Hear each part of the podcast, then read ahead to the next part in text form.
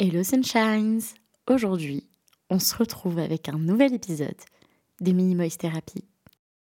Pendant mon dernier séjour off, j'ai lu un bouquin et je me suis dit, c'est impossible que je partage pas ça avec vous. Je sais combien certains d'entre vous n'ont pas le temps de lire ou juste lire un bouquin, c'est pas votre truc. Alors du coup, je me suis dit, comme pour celui sur l'hypersensibilité, que j'allais trouver un petit moment pour vous en parler. Donc aujourd'hui, on se retrouve pour parler des langages de l'amour. Et le bouquin que j'ai lu, c'est Les langages de l'amour de Gary Chapman. Je l'ai beaucoup vu tourner sur les réseaux sociaux depuis pas mal de temps, et je sais pas par quel euh, signe du destin, dans la pile de bouquins que je me suis dit qu'il fallait que je lise, il était là et je l'ai choisi. Je trouve que l'amour, c'est quelque chose de très complexe, très incompréhensible à, certains moments. Et je parle pas forcément de l'amour avec euh, votre amoureux, mais aussi de l'amour euh, juste dans les relations amicales ou, vous savez, euh, l'amour que vous portez à vos parents, à vos grands-parents, aux gens qui vous entourent. Vous n'êtes pas amoureux de ces gens-là, mais vous leur portez de l'amour, de l'affection. Et j'étais très curieuse de savoir si ce bouquin, justement, qui, parce que Gary Chapman, c'est un, un conseiller euh, conjugal, je voulais savoir si ça pouvait m'apporter des réponses sur la vision que je pouvais avoir dans mes relations. Et au final, j'ai pas été déçue. En fait, il explique euh, l'importance de l'enfance. En fait, quand vous allez être enfant, euh, il y a ce qu'on appelle un espèce de réservoir émotionnel où du coup, selon l'affection ou le fait de vivre un peu des traumatismes, ça va créer une modification de votre schéma. le schéma du couple, le schéma de l'amitié que vous allez avoir, et en fait, euh, en global, le schéma de vos relations. Il y a aussi quelque chose que j'ai toujours trouvé particulier, et je pense que si certains euh, anglophones m'écoutent, je trouve qu'il y a une énorme différence entre le français et l'anglais, par exemple, sur les notions d'aimer. En français, on aime tout. Et on a l'impression d'aimer tout de la même manière, c'est-à-dire j'aime une pomme, enfin j'aime les pommes, j'aime ma mère, j'aime mon chéri, on aime. Et on a un peu qu'un seul mot, je trouve, pour dire que on aime les choses. Alors c'est sûr, on apprécie des fois plus qu'on aime amoureusement ou on adore, mais on va souvent utiliser le même terme, alors qu'en anglais, ils ont plusieurs expressions. I like, I adore, et hum, ils vont avoir plein de, de verbes différents pour donner cette notion d'aimer. Et c'est vrai que quand j'avais commencé à étudier l'anglais, je trouvais ça génial parce que je me disais en fait, on aime de plein de façons différentes. Et c'est fou parce que du coup, le livre de Gary Chapman, il parle de alors, c'est pas comme ça que je l'imaginais, mais c'est qu'en fait, on, a tous une manière d'aimer qui peut être différente. Et qu'en fait, même dans un couple qui peut très bien fonctionner, les langages d'amour qu'on a ne sont pas les mêmes. La théorie, en fait, des langages de l'amour, c'est la notion de réservoir émotionnel et à savoir s'il est vide ou s'il est rempli. Alors évidemment, je vous invite à aller lire le bouquin parce que je pense qu'il parle différemment à chaque personne qui va le lire. Il y a quelque chose qui est très différencié dans le livre, et qui pour moi est quelque chose de très fondamental, c'est la différenciation entre le coup de foudre et l'amour. Alors, euh, je ne sais pas si ça arrive à s'entendre entre vous, mais mm, je sais que moi, j'ai connu ce, ce fameux coup de foudre. C'est très bizarre comme sensation dans le sens où vous voyez la personne et il y a une attraction qui est telle que vous devenez aveugle à qui est réellement cette personne-là. Je ne sais pas comment vous expliquer, mais les sentiments prennent le dessus et vous êtes absorbé par l'émotion que vous avez. Et au final, cette personne, elle peut faire tout et n'importe quoi. Vous êtes absorbé par l'amour que vous lui portez. Et c'est quasiment instantané. Moi, je sais que la personne euh, qui a été euh, mon, mon, coup de foot dans ma vie, je, ça, ça a été une relation qui a été un peu chaotique sur le recul. Ça, c'est pas hyper bien fini. Mais je, je sais que cette personne-là, je l'ai vue au bout d'une journée, j'étais déjà, euh, j'étais, déjà en train de me dire, mais ah, je crois que je suis amoureuse. Alors que je l'avais vue qu'une journée, euh, c'est vrai, on se dit oui, mais on tombe pas amoureux si facilement. Mais je vous jure qu'il y a des situations dans lesquelles où, je sais, il y a souvent cette notion dans les films de, il y a en un regard, tout s'est dit. Et ben, c'était un peu ça. Et je pense que après, la façon dont vous menez votre relation, il y a après cette phase de coup de foudre, parce que évidemment c'est éphémère, vous allez avoir la différenciation entre cet amour obsessionnel que vous avez vers la personne et du coup un amour qui va être véritable, genre dans le développement de l'un l'autre, de penser à soi et penser à l'autre, et pas être juste en obsession sur la personne qui est en face de vous. Je sais que dans mon expérience du coup de foudre, j'ai été totalement aveuglée de la personne qui était en face de moi. C'est-à-dire que c'était trop bizarre, mais à un moment donné, je me suis réveillée et je me suis dit, bah, en fait, la personne avec qui je suis, il n'y a rien qui fait qu'on se correspond. Et en fait, au moment où vous vous rendez compte de la personne en face de vous et à quel point vous êtes aux antipodes de cette personne en face de vous, je trouve qu'on se prend une claque. Parce que vous dites, mais attends, mais j'ai été si aveugle que j'ai pas vu ça. Mais qu'est-ce qui m'a appris pour choisir d'être avec cette personne. Enfin, vraiment, je, je me suis retrouvée face à, au fait où je me suis dit, non, mais j'avais je, quoi dans les yeux, quoi.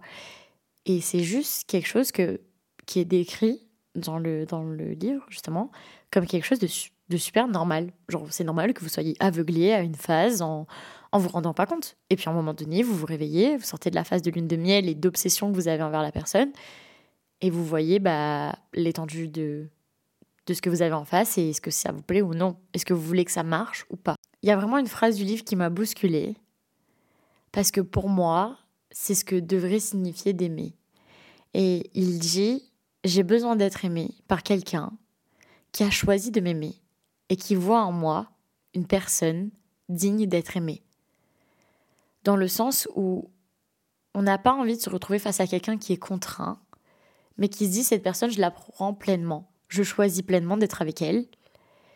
Et elle est, entre guillemets, euh, tout ce qu'il y a de plus beau qui puisse être arrivé dans ma vie. Alors bon, j'extrapole, le but c'est pas d'être en obsession sur la personne que vous avez en face de vous, parce que dans tous les cas, ça ne euh, ça, durera pas toute une vie. Mais en fait, c'est l'aspect d'avoir une personne qui vous respecte et qui se respecte elle-même et qui arrive à se développer autant qu'elle a envie que vous vous développiez vous dans le sens où elle veut vous faire avancer et elle veut avancer.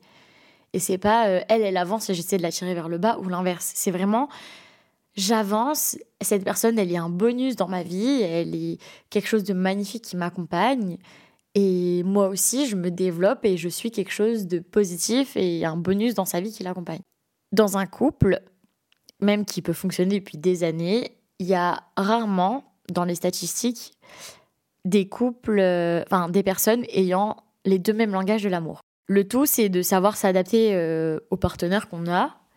Et alors, évidemment, là, du coup, euh, je donne euh, l'exemple du couple, mais je pense que pour moi, les leçons qui sont données dans le livre, elles s'appliquent à tout type de relation, de manière générale. Il faut savoir s'adapter à la personne que vous avez en face de vous et évidemment communiquer. Et comme dans toute langue, bah, il y a la langue, on va dire par exemple le français, et évidemment, dans le français, il y a plusieurs dialectes. L'exemple parfait, franchement, c'est entre le nord et le sud de la France. Euh, les gens, ils parlent pas pareil. Enfin, c'est vrai. Que ça soit même au niveau des accents, par exemple, il va y avoir des différences dans un même langage. Le premier langage, c'est les paroles valorisantes. Le but qui est un peu recherché dans les personnes qui ont euh, le langage des paroles valorisantes, c'est quand on va les encourager si vous utilisez l'encouragement avec quelqu'un qui a ce type de langage, la personne, quand vous allez l'encourager, vous allez mettre en valeur un désir qu'elle a, quelque chose que elle possède, qu'elle aime bien, et vous l'avez remarqué. Par exemple, euh, j'adore comment tu cuisines, vraiment, euh, c'est super agréable, c'est super bon, à chaque fois, euh, je me régale. Et bah, la personne qui va être sensible à ce langage des paroles valorisantes, franchement, vous lui faites monter son réservoir émotionnel d'un cran, quoi. Quand vous utilisez les paroles encourageantes, vous trouvez une espèce de reconnaissance avec ce que fait l'autre. Vous vous rendez compte de ce qu'il fait et le fait de l'encourager dans cette chose, par exemple, que vous avez aimée, et eh bah, vous l'incitez à poursuivre. Parce que bah, la personne, elle est sensible à ça et elle se dit Waouh, je le fais trop bien. La personne, elle me fait remarquer que je le fais trop bien. Bah, je vais continuer. Le tout, c'est quand c'est la manière dont vous allez le dire aussi. Si vous dites ah ouais, franchement, c'était trop bon. Waouh, super. Ah bah c'était pas dégueu. euh, enfin, essayer d'utiliser des mots positifs et de se dire euh, Ah, vraiment, j'ai adoré, c'était super bon, tu sais trop bien cuisiner. Franchement, quand tu cuisines ce genre de plat, on voit que tu mets de l'amour et franchement, c'est un régal. Selon l'intonation de voix, la façon dont vous allez dire les choses, le choix de vos mots surtout, bah ça va faire toute la différence. L'important aussi, c'est de pas être dans le reproche la façon dont vous allez proposer les choses et donner les idées, le ton que vous allez utiliser les mots, que ça soit positif et enchanté, ça va faire toute la différence. Parce que c'est des gens qui vont être très sensibles à l'expression de la parole que vous allez avoir, aux mots que vous allez utiliser et à la façon dont vous allez exprimer ces mots pour le lui faire comprendre. Ensuite, la cerise sur le gâteau pour euh, ce type de personne, c'est la mise en valeur en société c'est génial de dire à quelqu'un que ce qu'il fait, c'est super quand vous êtes avec lui. Mais le dire en étant en communauté, ça peut avoir encore plus de valeur pour ce genre de personnes-là. Le langage numéro 2, c'est les moments de qualité. C'est vrai qu'au début, je visualisais pas trop ce que c'était. Je me disais, bah, les moments de qualité, c'est vaste. Et c'est vrai que dans le livre, c'est, je crois que c'est un des chapitres qui prend le plus de pages parce que euh, il y a des dialectes tellement différents à un moment de qualité pour chaque personne. En somme, c'est quand vous accordez à quelqu'un votre attention totale. C'est-à-dire que vous n'êtes pas en train de regarder la télé et écouter euh, votre copine parler, par exemple, ou votre, euh, votre copain. C'est vous êtes avec la personne, avec votre attention totale et sans partage de vous-même. C'est-à-dire vous êtes vous entier et pas à la demi-mesure. Vous n'êtes pas en train de jouer avec votre fils euh, au ballon et en même temps être au téléphone avec votre collègue de boulot. C'est 100% vous et 100% avec la personne. C'est une personne qui va vous réclamer votre temps, de se dire ben moi je veux juste qu'on se pose sur un canapé et qu'on discute. Je veux que tu arrêtes de, de, passer des heures sur son ordinateur quand tu rentres du boulot pour qu'on aille au sport ou pour euh, qu'on aille se balader dans un parc. Dans ce langage-là, dans les types de dialectes du coup que vous pouvez avoir. Vous avez ce qu'on appelle le dialogue de qualité, le fait de d'être à l'écoute. La personne qui fait attention à ça, elle va rechercher une qualité dans ce que vous dites et sur quoi vous allez échanger avec elle. Il faut pas que ça soit euh, futile. Il faut que la personne, elle y trouve quelque chose de qualitatif qui lui servent et qu'elle, elle considère comme qualitatif. Pour donner un exemple, j'adore faire une bonne soirée avec, des, avec mes meilleures copines, euh, aller en boîte de nuit, danser, faire un bon resto. Mais franchement, il n'y a jamais les mêmes souvenirs que quand on est assis sur un canapé à se raconter nos péripéties et à partir en fou rire. Sans qu'il y ait de parasite entre guillemets. Vous n'allez pas avoir de parasite de bruit, de parasite d'une autre personne. Vous êtes pleinement avec les gens, pleinement vous-même et pleinement à partager ça. Les personnes qui ont ce langage-là, ils n'ont pas envie que ce qu'ils vous racontent, parce qu'ils ont juste envie de discuter, vous le voyez comme un problème à résoudre. Je sais que moi j'ai eu le cas dans certaines de mes relations, euh, dans ma vie en général, hein, pas euh, forcément relations amoureuses, où euh, j'étais pas bien, par exemple, où j'avais juste envie de parler à la personne et de me confier, et la personne était perpétuellement dans le fait de trouver une solution à mon problème. Mais en fait, je lui parlais pas de ça parce que j'avais un problème à résoudre, je lui parlais juste parce que j'avais envie de, de, lui exprimer ce que je ressentais et de partager ça avec elle. Et pour cette personne-là, c'était très dur de juste écouter. Et du coup, pour quelqu'un pour qui les moments de qualité, c'est son langage de l'amour, et bah c'est quelqu'un que vous allez devoir apprendre à écouter. Et je sais que c'est super compliqué parce que ça, apprendre à écouter, c'est comparé comme la même difficulté que d'apprendre une, nouvelle langue. Quand c'est pas naturel, c'est super, super compliqué. Vous n'avez pas l'habitude de juste entendre quelqu'un parler, vous avez envie de dire ouais, ouais, mais non, mais attends, là, c'est pas bon. Sauf que ben, il y a des personnes pour qui ça a plus d'impact que d'autres que de dire non, non, c'est pas bon, euh, la solution c'est ça. Euh, ouais, non. Non. Voilà, c'est échec. Après, donc du coup, il y a apprendre à écouter, mais il y a aussi apprendre à parler. C'est un autre dialecte de ces moments de qualité. C'est une réelle difficulté quand vous êtes avec un partenaire qui aime les moments de qualité, qui passe son temps à vous parler. Si vous êtes une personne qui aime apprendre, enfin qui aime écouter, apprendre à parler c'est compliqué. Des fois, il y a des gens, ils, ils sont super doués pour vous écouter, mais ils n'arrivent pas à exprimer leurs émotions, exprimer leurs sentiments, exprimer leurs pensées. Et du coup, comme les gens qui apprennent à écouter, il y a des gens qui se retrouvent à devoir apprendre à parler. Parce que être en couple ou être dans une relation avec quelqu'un qui fait que des monologues, bah il y a des fois ça matche pas. Franchement, euh, je pense qu'il y a des relations où ça peut fonctionner, par exemple dans une amitié ou des choses comme ça, parce qu'il n'y a, pas y a pas la même proximité. Mais quand vous vivez avec quelqu'un au quotidien qui a un moulin à parole, voilà, si vous n'arrivez pas à vous aussi parler, la personne a l'impression d'être dans sa relation toute seule, quoi. Enfin, c'est hyper, hyper, hyper compliqué. C'est là que du coup, on arrive à, comme un troisième dialecte, où on va avoir bah, les différents types de personnalités qui vont se confronter. Le troisième langage, c'est les cadeaux. Alors, euh, pour les gens où le langage de l'amour, c'est les cadeaux, ça se résume pas réellement à la valeur du cadeau que vous allez lui offrir, mais plus la pensée de l'avoir fait.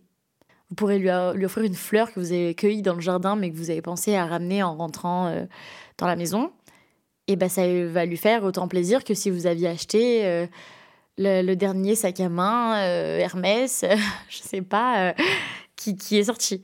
Tout le monde n'est pas sensible aux cadeaux de la même manière. Les personnes qui vont avoir le langage de l'amour des cadeaux ou non vont pas avoir les mêmes réactions. Il y a une différence quand même entre le langage de l'amour du cadeau et quelqu'un qui a une attache matérielle il y a des gens qui n'ont pas spécialement le langage de l'amour des cadeaux, mais qui vont être très attachés aux biens matériels qu'ils possèdent de manière générale. Et du coup, bah, ils vont avoir une attention particulière quand vous allez lui offrir quelque chose, parce que c'est quelque chose de précieux, c'est un bien matériel qui est précieux, etc. C'est pas l'aspect du cadeau, mais c'est plus ce que vous lui avez offert en fait. Même si vous êtes quelqu'un qui n'est pas doué pour savoir faire des cadeaux à la personne en face de vous, bah ça s'apprend euh, chercher dans votre entourage ou dans l'entourage de la personne, de savoir qu'est-ce qui lui fait plaisir, noter les petits détails pour essayer de, de trouver des idées, piocher des conseils à droite à gauche, etc.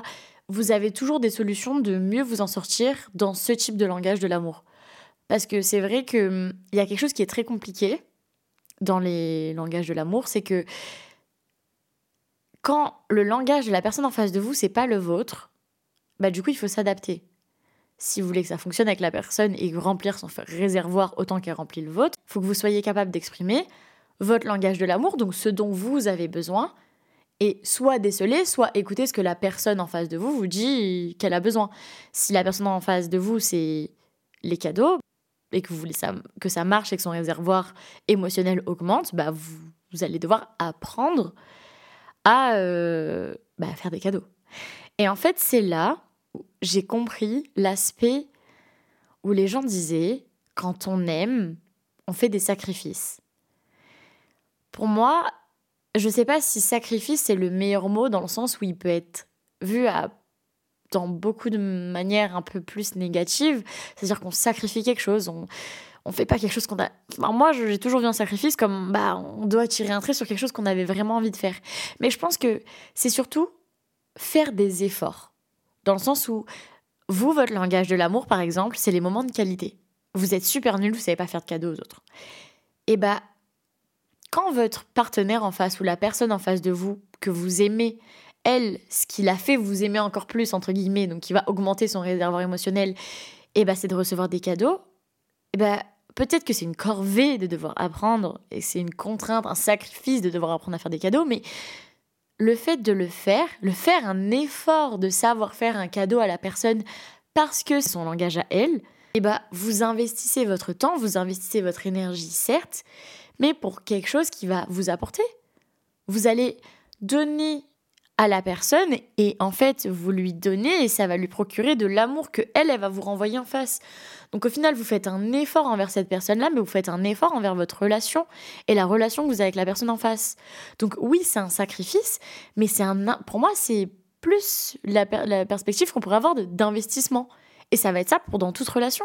Parce que si dans 80% des cas les gens qui sont en couple n'ont pas le même langage de l'amour et qu'il y a des couples qui fonctionnent, et qu'on arrive à savoir le langage de la personne en face de nous et arriver à communiquer son langage de l'amour et prendre le langage de l'amour de la personne et arriver à lui alimenter, franchement, euh, bah ça fonctionne.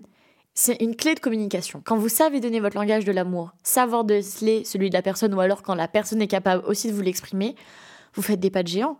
Parce que vous savez ce que la personne elle attend et on se retrouve plus dans des situations où on a des couples qui disent ouais mais attends mais je fais tout pour elle mais elle est jamais contente. Euh, ouais elle est jamais contente mais en fait peut-être que ce que toi tu considères faire tout, bah c'est pas ce qu'elle elle veut. Si tu lui fais tout le temps des cadeaux, mais que elle son langage de l'amour c'est pas les cadeaux, tu pourras lui faire autant de cadeaux que tu veux, bah son réservoir d'amour s'il est bas, il est bas. Et chacun fournit des efforts qui fait que chacun est stimulé et c'est pas une souffrance, c'est juste une manière de, de, faire fleurir la relation. Et franchement, je trouve que c'est phénoménal comme système. Quoi. Ça, bon, ça paraît super simple en théorie. Je pense que dans la pratique, c'est beaucoup plus compliqué parce qu'il faut vouloir faire cet effort-là. Sur ce, on va quand même arriver sur le quatrième langage de l'amour, donc qui est les services rendus. Euh, au début, je trouvais ça très euh, flou. Service rendu. Ok, on rend des services, mais bon, dans une relation, c'est quoi rendre un service? En fait, c'est juste quelque chose que vous faites qui vient tendre à simplifier la vie de la, la vie de votre partenaire en face. C'est-à-dire, euh, il y a des gens qui aiment bien que, ben, dans un couple, par exemple, les stéréotypes jouent énormément un rôle euh, dans le langage des services rendus. C'est-à-dire qu'il y a un écart qui peut se faire entre les services rendus considérés pour l'homme et la femme. Aujourd'hui, la femme, elle travaille et les partages des rôles au sein d'un foyer, et bah, il n'est plus le même qu'il euh, y a 50 ou 60 ans. Donc, évidemment, les notions de service rendu, et bah, il peut y avoir des conséquences au niveau générationnel. Dans un couple, s'il y a le mari qui a toujours vu que bah, son père, il était satisfait de sa femme parce qu'elle faisait le ménage, elle faisait à manger, elle s'occupait des enfants, elle faisait euh, le jardinage, euh, et que lui, il ramenait l'argent à la maison et il posait ses pieds sous la table, bah, il y a des ajustements qui peuvent être à faire parce que le but, c'est pas que votre femme soit votre esclave mais que vous arriviez à lui exprimer que, bah, par exemple, vous aimez bien quand vous rentrez chez vous et que le repas il est cuit, si elle rentre, ah, si elle rentre avant vous chez vous. Je pense que c'est un accord à avoir selon le langage que vous avez. Mais encore une fois, c'est une question de communication, de savoir dire à la personne ce dont vous avez besoin. Quand la personne elle va faire cette chose-là, quand elle va vous rendre ce service ou faire passer ce moment-là avec vous ou vous offrir un cadeau, vous vous sentez aimé.